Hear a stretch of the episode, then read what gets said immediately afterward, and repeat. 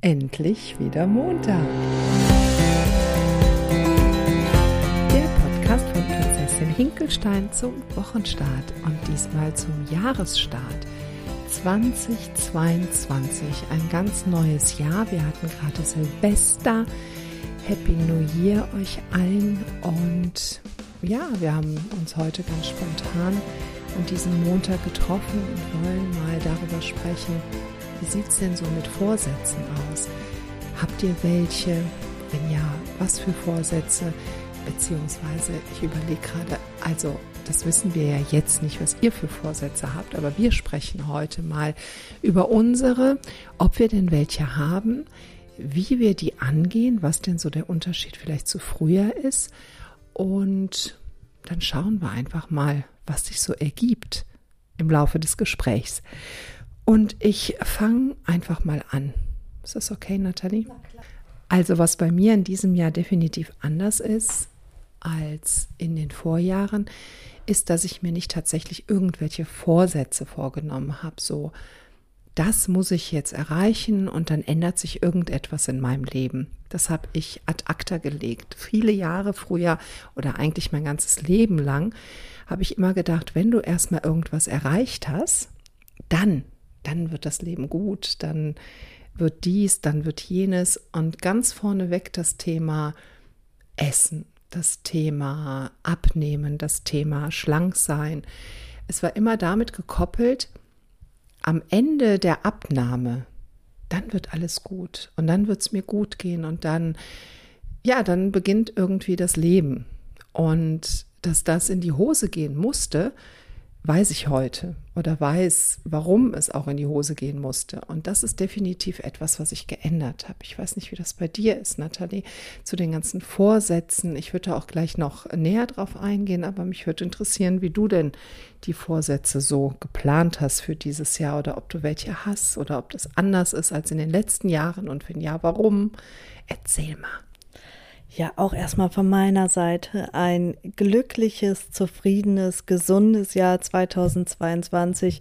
Ich hoffe, ihr habt alle einen guten Start hingelegt in dieses Jahr und ich glaube ja, es wird ein ganz besonderes Jahr. Ich bin davon überzeugt, dass sich viel bewegen wird, viel zeigen wird. Ich weiß nicht, ob nicht nur bei mir oder so insgesamt, aber ich ähm, habe da so ein Gefühl, so ein Gespür. und das finde ich sehr schön. Das genieße ich jetzt auch so die letzten beiden Tage.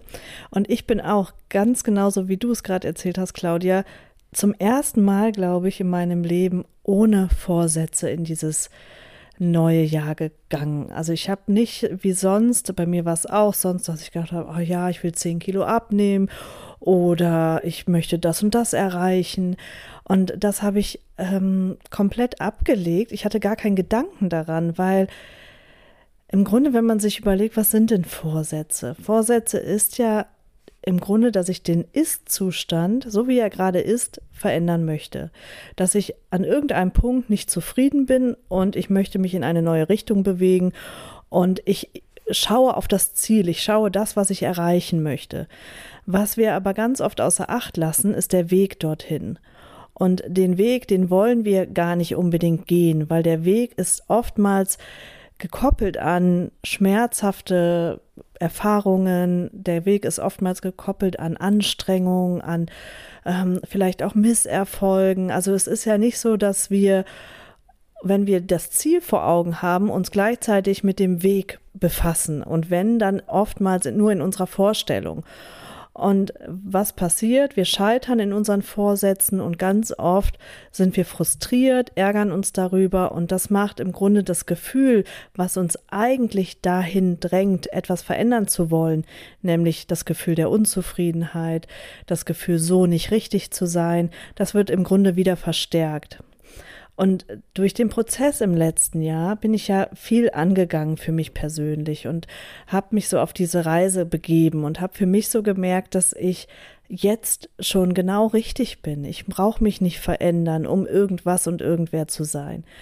Und ich darf das noch mehr und mehr für mich erkennen, aber dieses Wissen, das trage ich bereits in mir. Ich bin richtig und ich bin in Ordnung, so wie ich bin.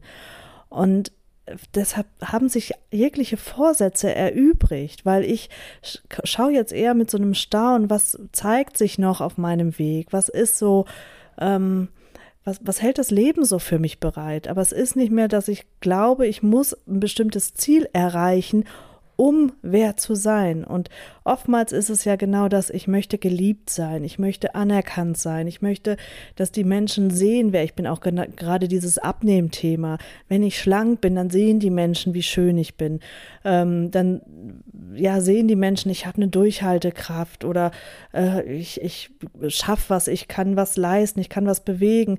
Also jeder koppelt ja auch da was anderes dran. Aber das jetzt schon für sich zu greifen, dann, das macht dann irgendwie dieses Abnehmen so überflüssig. Es ist nicht mehr, es ist nicht mehr wichtig. Und ich glaube, dann bewegen sich Dinge von alleine in vielleicht eine gewünschte Richtung, aber nicht mehr um das zu erreichen, sondern einfach, weil es von Natur aus so geschieht, weil ich durch die eigene innere Verbundenheit, durch das, dass ich mehr in mich hineinfühlen kann, dass ich mehr spüre, was ich brauche, eben auch ja, sich Dinge verändern, dass ich vielleicht mein Essverhalten verändere oder dass ich ähm, mehr andere Menschen in mein Leben ziehe, die mich wiederum ein Stück weiterbringen. Also ich glaube, es passiert ganz viel auf diesem Weg, weil es nicht mehr aus diesem Drang heraus ist und aus dieser Bedürftigkeit, sondern im Grunde aus einer inneren ja, Überzeugung, aus einer Festigkeit. Und das ist ein ganz großer Unterschied. Ich habe dir gerade sehr gespannt zugehört und finde das ja sehr spannend, wie du das siehst. Und es hört sich auch sehr, sehr gesund an.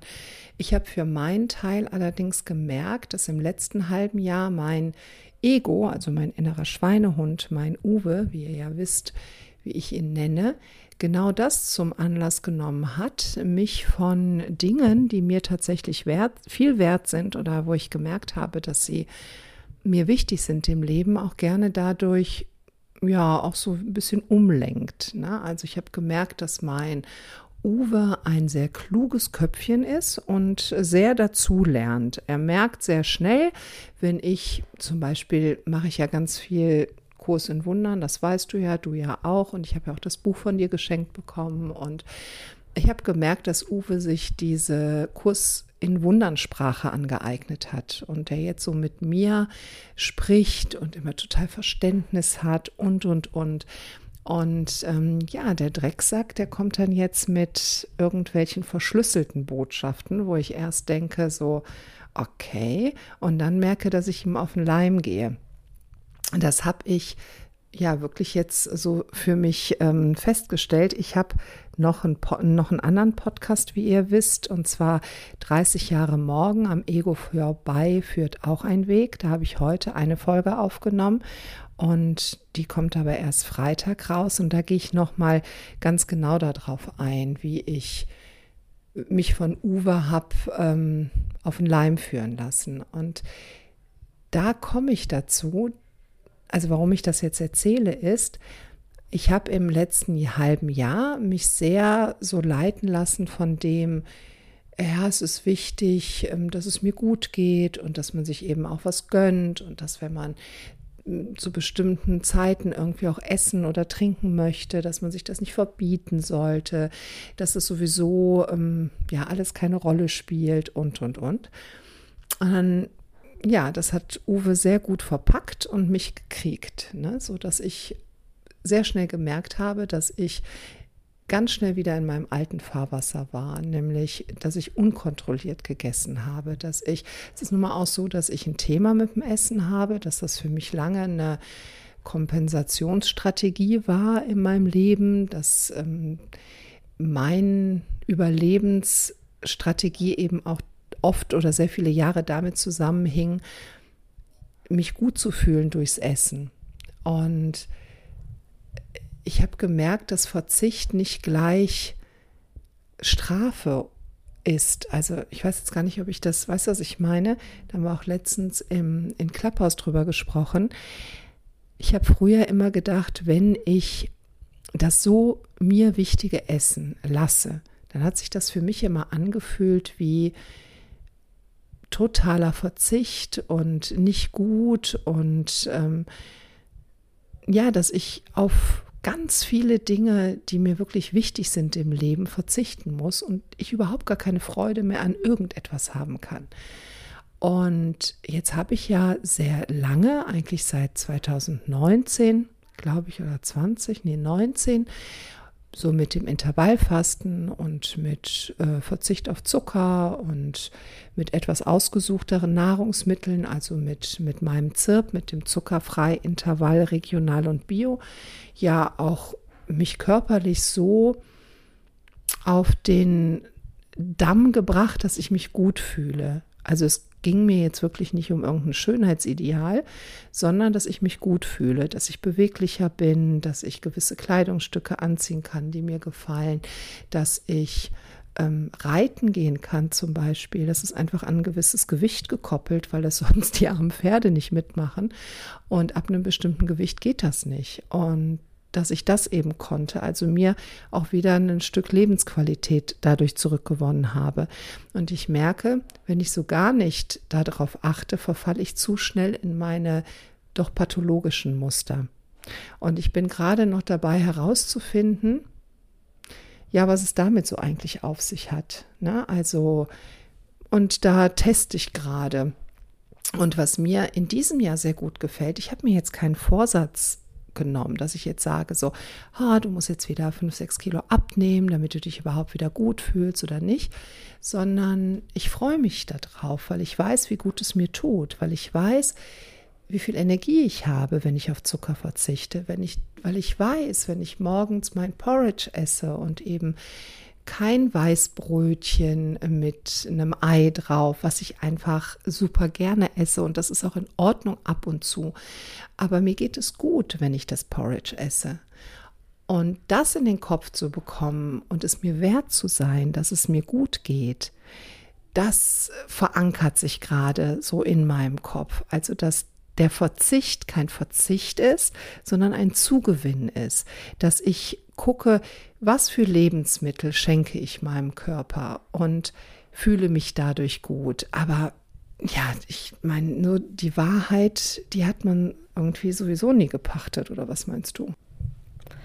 Ja, ich glaube, du sagst da was ganz Wertvolles, weil du sagst, ich fühle mich besser, wenn ich so und so lebe. Und das finde ich sagt ja schon, dass du in dem Moment dich verbindest, dass du in dem Moment in dich hineinfühlst. Und ich glaube, das, was ganz viele Menschen davon abhält, ähm, abzunehmen oder mit Genuss abzunehmen, ohne dass es sich nach Kampf und nach, nach äh, ja, wirklich so einem innerlichen Verzicht anfühlt. Das ist, weil sie den Fokus nur darauf lenken, was, worauf sie verzichten müssen. Und du hast deinen Fokus jetzt ausgerichtet auf das, was dir geschenkt wird durch dieses Essen, nämlich mehr Energie, mehr Lebensqualität, mehr Kraft. Und ich glaube, in dem Moment hast du dich mit deinem Körper verbunden und fühlst in dich hinein und fühlst dadurch, was dein Körper braucht, welche Signale er dir sendet.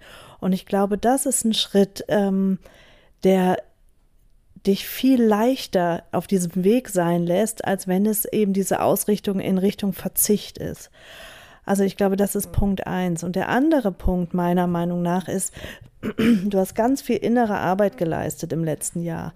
Und ähm, genau das ist das, was ich auch vorhin meinte. Ich habe auch viel innere Arbeit geleistet. Das heißt, ich habe die Wunden, die dafür stehen, warum zum Beispiel jemand isst oder jemand, also es kann ja auch in andere Richtungen gehen, besonders viel shoppen geht oder einen Sportzwang hat, ist es ja egal. Alles, was zwanghaft ist, ist in meinen Augen eine Schutzstrategie. Ist eine Schutzstrategie, die ich mir angeeignet habe, um mit diesem Gefühl nicht in Kontakt kommen zu müssen. Das heißt, ich will das nicht fühlen, also lenke ich mich ab mit diversen Dingen oder sorge dafür, dass es mir vermeintlich gut geht. Also durch Essen, wo Dopamin ausgeschüttet wird, beim Sport wird Dopamin ausgeschüttet. Also all das sorgt dafür, dass es mir für den Moment besser geht. Es hält mich aber eigentlich in dieser Negativspirale, weil ich ja äh, danach mich wieder umso schlechter fühle, weil ich wieder das Gefühl habe, es gescheitert zu sein, es nicht richtig gemacht zu haben. Also es ist kein wirklicher Fortschritt, sondern nur so ein kurzzeitiges Glückserhaschen irgendwie.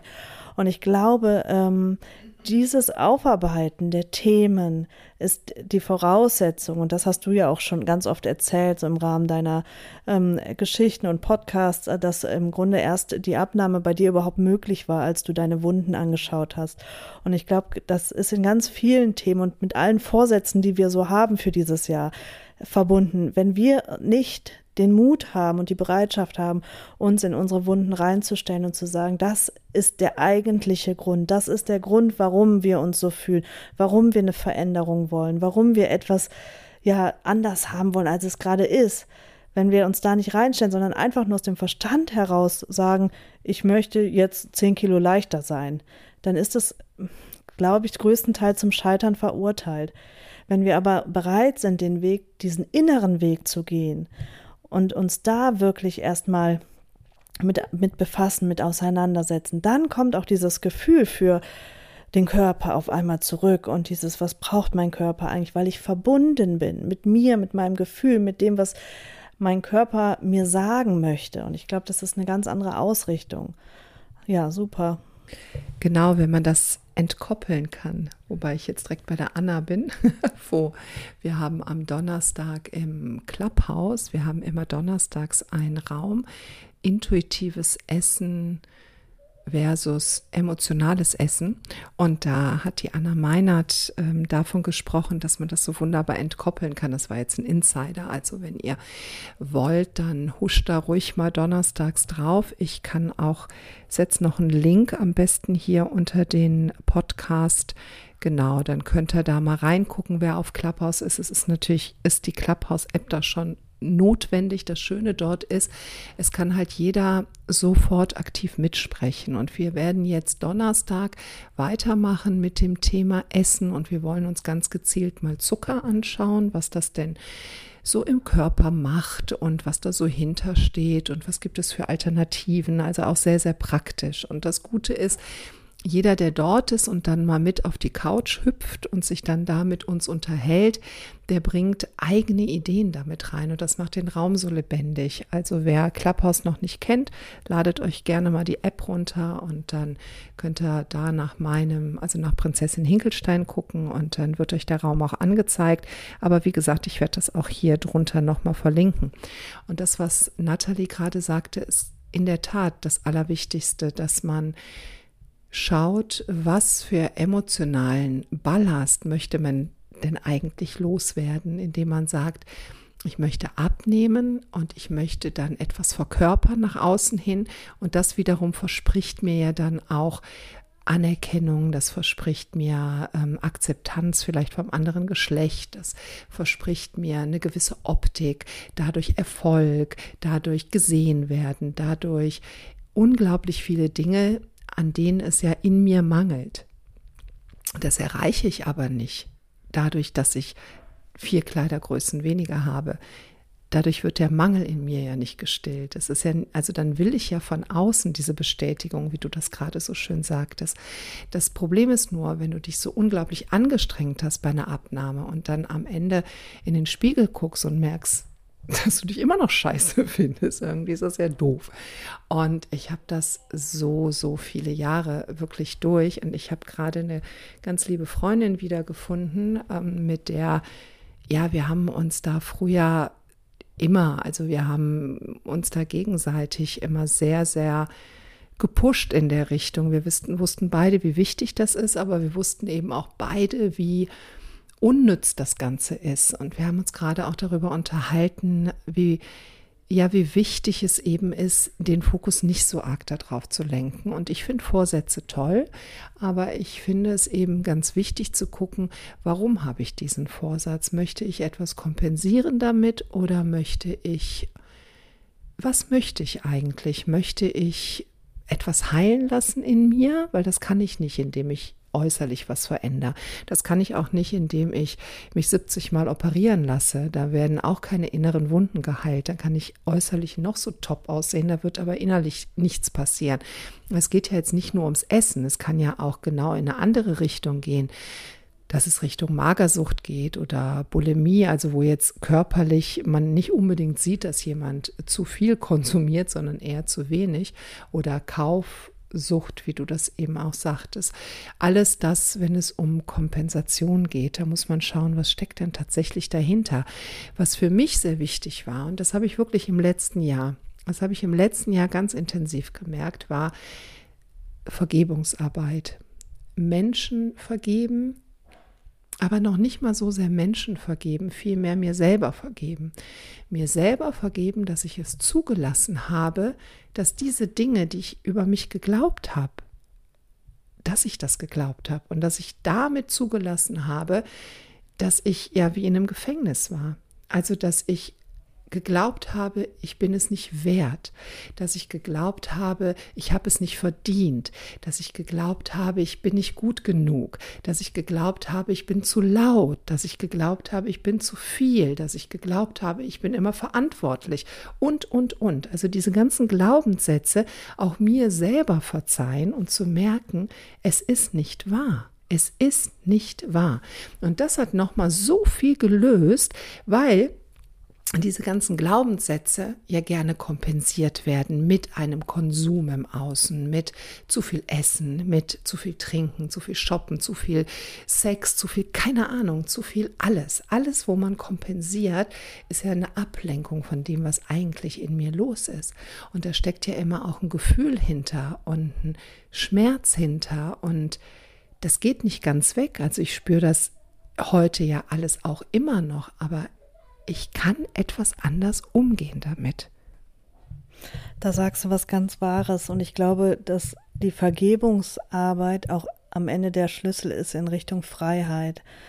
Und ich glaube, es ist ganz wichtig, sich selbst zu vergeben. Ich glaube, es ist auch wichtig, anderen zu vergeben, weil wenn ich, ähm, gerade wenn ich mich so auf den Weg mache und Wunden heilen möchte und wirklich sage, ich reise mal in die Kindheit, ich mache mal innere Kindarbeit und dann stoße ich vielleicht auf Erfahrungen, die ich mit meinen Eltern verbinde, ähm, die nicht so schön waren, wo ich mir denke, Mensch, das hätten, da hätten meine Eltern aber anders reagieren müssen. Heute oder mein ganzes Leben ging es mir so schlecht, weil, weil sie mich damals so behandelt haben. Und da kann man schnell in diesen Vorwurf rutschen und da auch drin verharren, weil das ist immer noch der leichtere Weg zu sagen, ich habe einen Schuldigen gefunden, der ist verantwortlich dafür, dass mein Leben so geworden ist.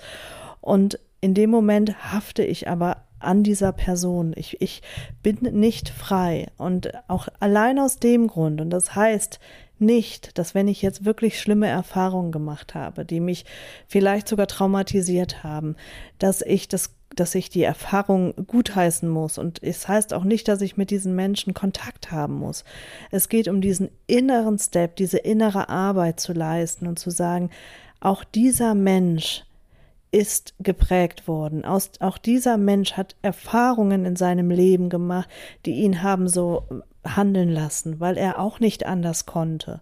Und wenn du heute in der privilegierten Situation bist, das für dich zu erkennen und hier eine andere Richtung einzuschlagen, weil du den Background hast, den Verstand hast, das Herz dazu hast, also alles, was es benötigt, um diesen Weg zu gehen, dann ist das etwas ganz Großartiges.